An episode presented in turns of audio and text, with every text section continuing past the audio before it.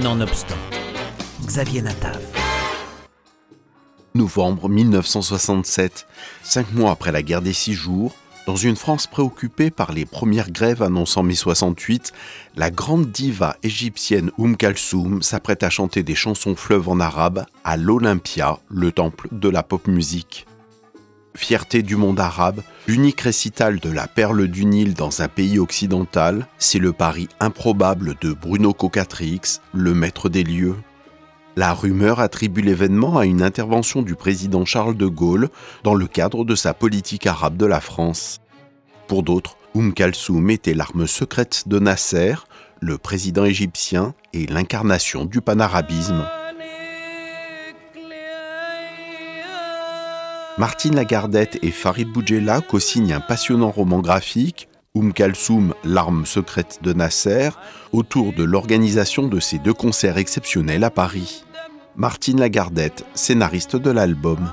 Je connaissais Oum Kalsoum, la, la, femme puissante, la femme politique. Je, je n'avais pas l'oreille pour le chant oriental. Mon oreille occidentale n'était pas habituée. Il a fallu que je procède à de longues heures d'écoute jusqu'au moment où je dis ça y est, j'ai compris.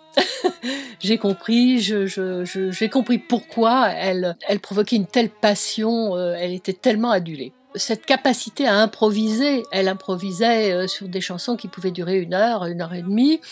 Elle était entourée de, de, musiciens qui jouaient sans partition et qui étaient capables de l'accompagner euh, et de suivre ses improvisations, ce qui c'était les, les, les, meilleurs musiciens que l'on pouvait trouver en Égypte à cette époque.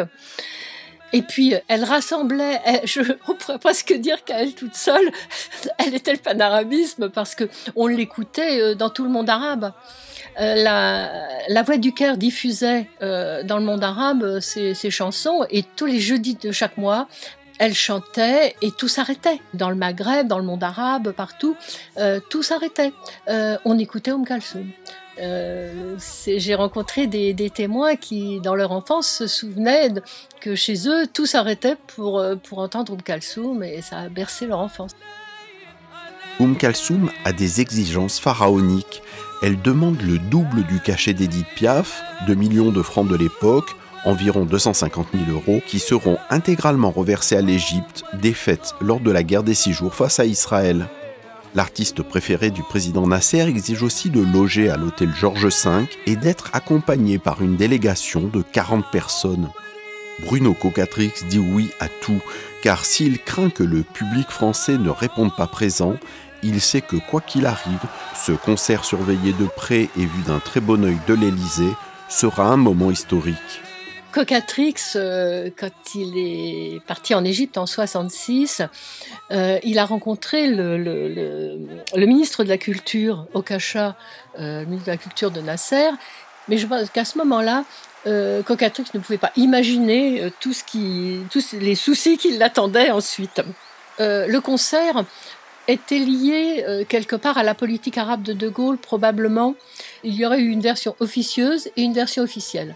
La version officielle est un concert, la version officieuse, euh, c'est euh, la politique arabe de la France, ça serait de, derrière l'Élysée. Ça, c'était, la, la, version que j'ai trouvée très intéressante et sur laquelle je me suis appuyée quand j'ai construit le scénario ça a permis de, développer euh, ensuite et de replacer dans un contexte de la politique internationale. Beaucoup de choses se, passaient à ce moment-là. Le Moyen-Orient était un petit peu quand même en surchauffe. Et euh, à ce moment-là, Ocatrix dit Je fais venir une chanteuse égyptienne. Donc arrive évidemment la guerre des six jours, et là, euh, tout se complique. C'était en juin, le concert était prévu pour octobre, Finalement, il s'est tenu en novembre.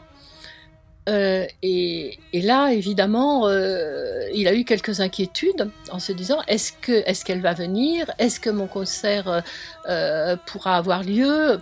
Déjà, déjà, il avait beaucoup de soucis financiers et en plus maintenant, il y avait ce, souci, à savoir qu'il était plus certain que, que, que sa chanteuse vienne.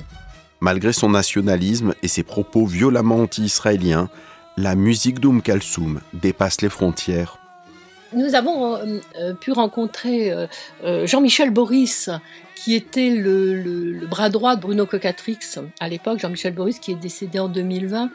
Effectivement, dans la salle, il y avait, une, c'était une salle d'environ 2000 personnes, il devait y avoir 500 euh, juifs séfarades qui étaient présents dans la salle.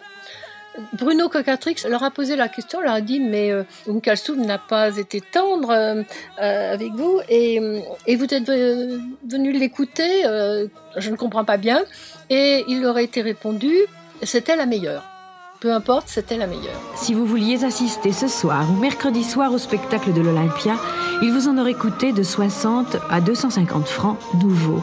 Il n'y a plus de place, le moindre strapontin est loué, mais pourtant rassurez-vous, il vous reste une chance. On trouve encore au marché noir un fauteuil pour 500 francs. Oum Kalsoum, l'arme secrète de Nasser, de Martine Lagardette et Farid Boudjelal est un album disponible aux éditions Oxymore.